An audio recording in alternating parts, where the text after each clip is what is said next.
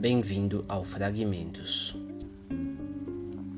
um podcast que traz trechos instigantes de obras que mudaram meu jeito de pensar e que talvez possa mudar o de vocês também. Quem vos fala é o Vitor.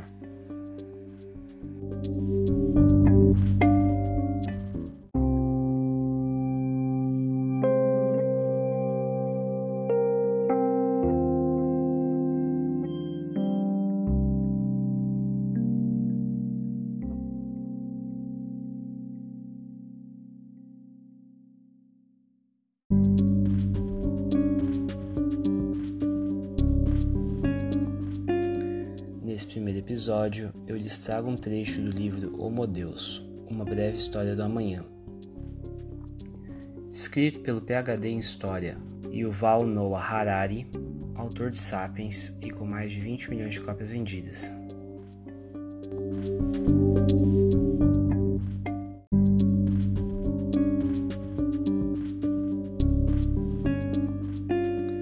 Eu resolvi trazer esse trecho porque ao aprender sobre o passado, eu pude enxergar o presente sob uma ótica diferente. É, eu confesso que não é muito animador, mas enxergar e entender um problema é o primeiro passo para solucioná-lo. O trecho trata sobre as revoluções e a necessidade de objetivos claros nelas, mostrando o que pode acontecer na falta desses objetivos. Bom, eu não vou me alongar muito. A leitura do Yuval é incrível e é sempre um deleite ver o mundo por seus olhos.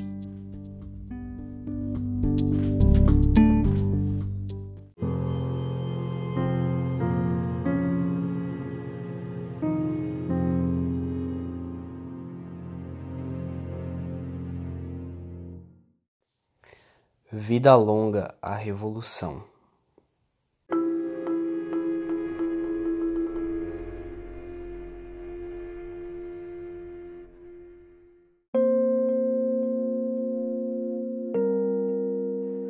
A história provê ampla evidência para a importância crucial de uma cooperação em larga escala.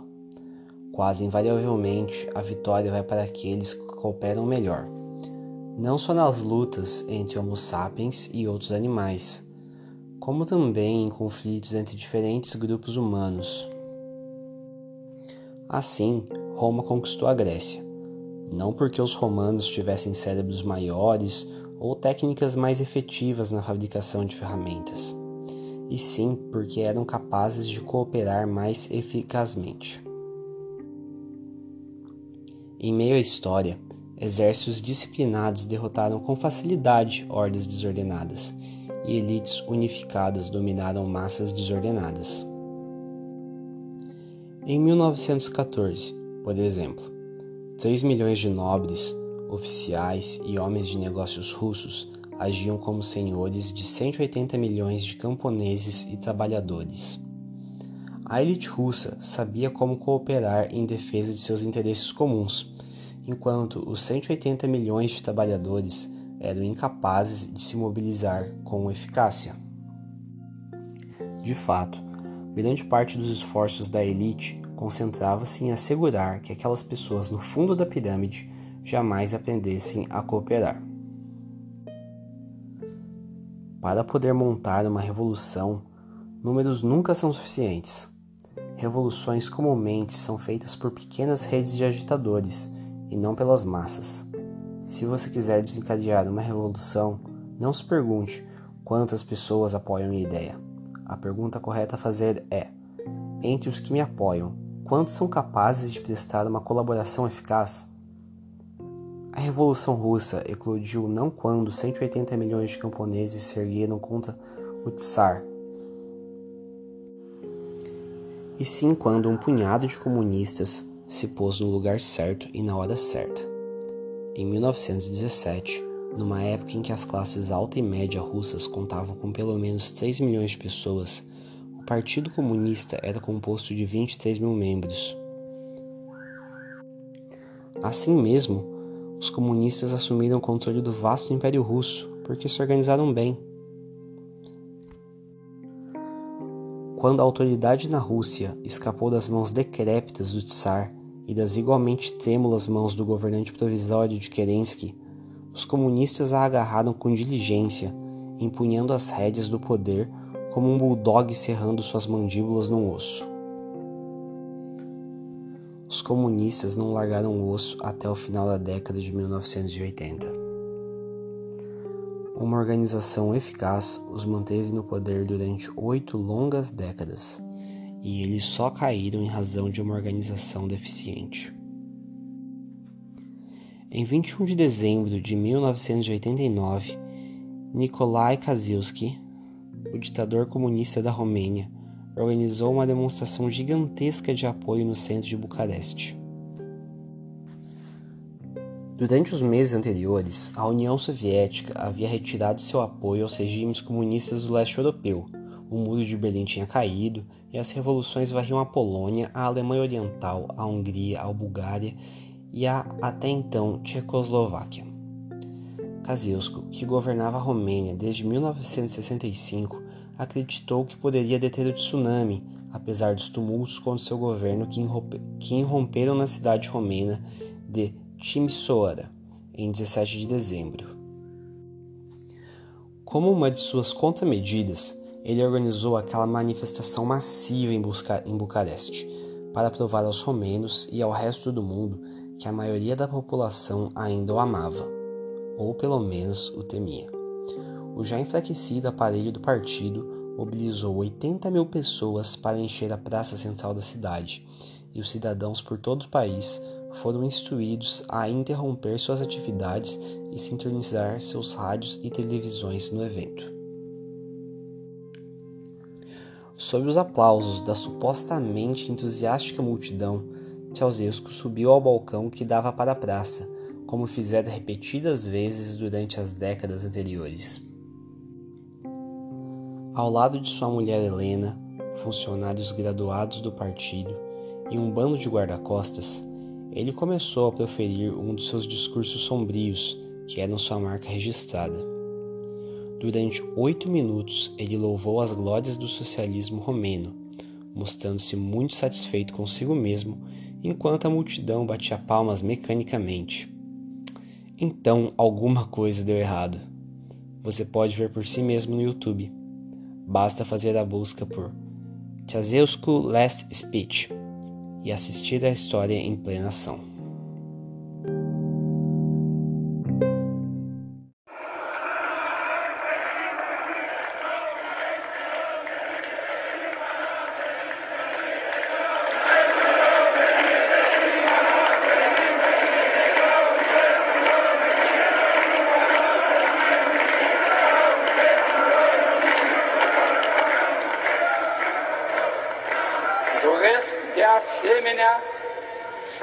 Adresez mulțumiri inițiatorilor și organizatorilor acestei mare manifestări populare din București, considerând aceasta ca o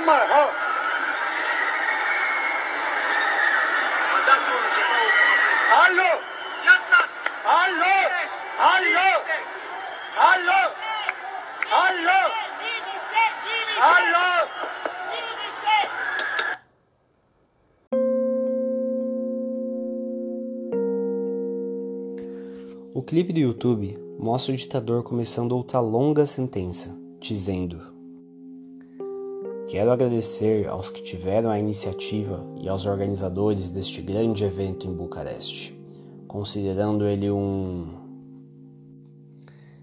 Então ele fica em silêncio, os olhos arregalados, congelado em sua estupefação. Ele nunca terminou a sentença. Pode-se ver como o mundo inteiro desmorona numa fração de segundo. Alguém no público vaiou. Hoje ainda se pergunta quem foi a primeira pessoa que ousou vaiar. Depois uma segunda vaiou, e mais uma, e mais uma. Em poucos segundos, as massas estavam assobiando, gritando insultos e clamando. Tudo isso aconteceu ao vivo na televisão romena, quando três quartos da população estavam grudados nas telas e os corações pulsando desenfreadamente. A famigerada polícia secreta, a Securitate, ordenou que a transmissão fosse imediatamente interrompida, mas as equipes de televisão desobedeceram. O cinegrafista apontou a câmera para o céu para que os telespectadores não pudessem ver o pânico dos líderes do partido no balcão. Porém, o encarregado do som continuou a gravar e os técnicos continuaram a transmitir. A Romênia inteira ouviu a multidão vaiar enquanto Kazilsko gritava: Alô, alô, alô, como se o problema fosse com seu microfone. Sua mulher, Helena, começou a repreender o público: Façam silêncio, façam silêncio. Até que Kazilsko virou-se para ela e gritou, ainda ao vivo na televisão: Faça silêncio você!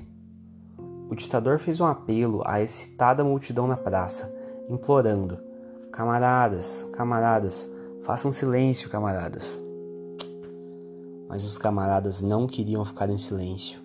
A Romênia comunista ruiu quando 80 mil pessoas na praça central de Bucareste se deram conta de que eram muito mais fortes do que o velho com o chapéu de pele no balcão. Contudo, o que é realmente espantoso não é o momento em que o sistema desabou, mas o fato de ter conseguido sobreviver durante décadas. Por que as revoluções são tão raras? Porque as massas às vezes batem palma e aplaudem por séculos, obedecendo a tudo que um homem no balcão ordena, mesmo quando, em teoria, poderiam avançar a qualquer momento e fazê-lo em pedaços? Tchazilsko e seus asseclas dominaram 20 milhões de romenos durante quatro décadas, porque garantiram três condições vitais. Primeira, puseram os aparatniks, comunistas leais no controle de todas as redes de cooperação, como o exército, os sindicatos, os sindicatos e até em associações esportivas. Segundo, impediram a criação de quaisquer organizações rivais, fossem políticas, econômicas ou sociais, que pudessem servir de base para uma cooperação anticomunista. Terceiro, contaram com o apoio de partidos comunistas irmãos na União Soviética e na Europa Oriental. Sob tais condições, apesar de todas as dificuldades e todo o sofrimento que a elite governante lhes infligia, os 20 milhões de romenos não se mostraram capazes de organizar uma oposição eficaz. Tiazilsko perdeu o controle somente quando essas três condições deixaram de se sustentar. No final da década de 1980, a União Soviética retirou sua proteção e os regimes comunistas começaram a cair como peças de dominó. Em dezembro de 1989, Tchazilsko não podia contar com nenhuma assistência de fora. Aconteceu exatamente o contrário. Revoluções dos países vizinhos deram alento à oposição local. Segundo, o próprio Partido Comunista cindiu-se em facções rivais. Os moderados queriam se livrar de Kazilsko e dar início às reformas antes que fosse tarde demais.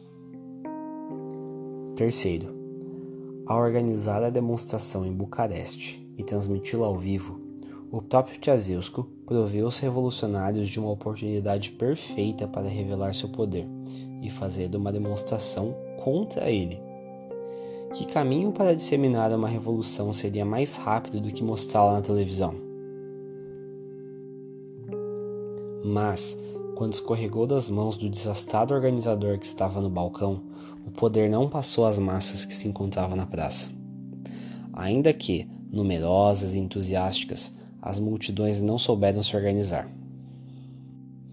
Daí que, assim como na Rússia em 1917, o poder passou para um pequeno grupo de agentes políticos cujo único ativo era uma boa organização. A Revolução Romena foi sequestrada pela autoproclamada Frente da Salvação Nacional que era na verdade uma cortina de fumaça para a ala moderada do Partido Comunista. A frente não tinha laços verdadeiros com as multidões em suas demonstrações. Integrada por funcionários da hierarquia média do partido, era fechada por Ion Ileusko, ex-membro do Comitê Central do Partido Comunista e ex-chefe do Departamento de Propaganda. Iliesco e seus camaradas na frente da Salvação Nacional se reinventaram como políticos democratas. Em todo microfone que estivesse disponível, proclamavam que eles eram os líderes da revolução e depois usaram toda a sua experiência e sua rede de séculos para assumir o controle do país e embolsar todos os seus recursos.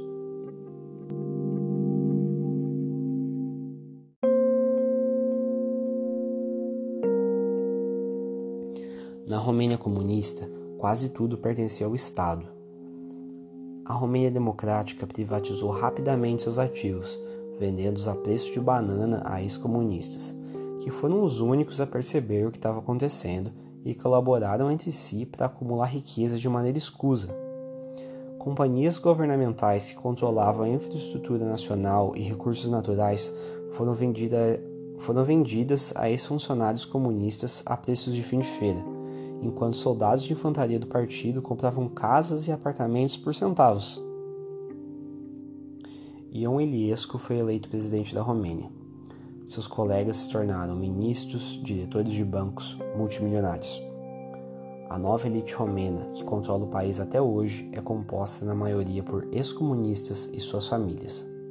As massas que arriscaram o pescoço em Timisoara e em Bucareste ficaram com as migalhas porque não souberam como cooperar e como criar uma organização eficaz que olhasse por seus interesses. Destino semelhante teve a Revolução Egípcia de 2011. O que a televisão fez em 89, o Facebook e o Twitter fizeram em 2011. As novas mídias ajudaram as massas a coordenar suas atividades, de modo que milhares de pessoas inundaram as ruas e praças no momento certo para derrubar o regime de Hosni Mubarak. Contudo, uma coisa é levar 100 mil pessoas à Praça Tahrir e outra, muito diferente, é ter o controle da máquina política, apertar as mãos certas nos bastidores certos e tocar um país com eficácia. Consequentemente, quando Mubarak foi deposto, os manifestantes não conseguiram preencher a lacuna o Egito contava somente com duas instituições suficientemente organizadas para governar o país: o exército e a Irmandade Muçulmana. Daí a revolução foi indevidamente apropriada, primeiro pela Irmandade, depois pelo exército. Os ex-comunistas romenos e os generais egípcios não foram mais inteligentes ou ágeis que os antigos ditadores ou os manifestantes em Bucareste e no Cairo. Sua vantagem consistiu numa cooperação flexível. Eles cooperavam entre si melhor do que as multidões e estavam dispostos a demonstrar muito mais flexibilidade do que os tacanhos Tiazilsko e Muberak.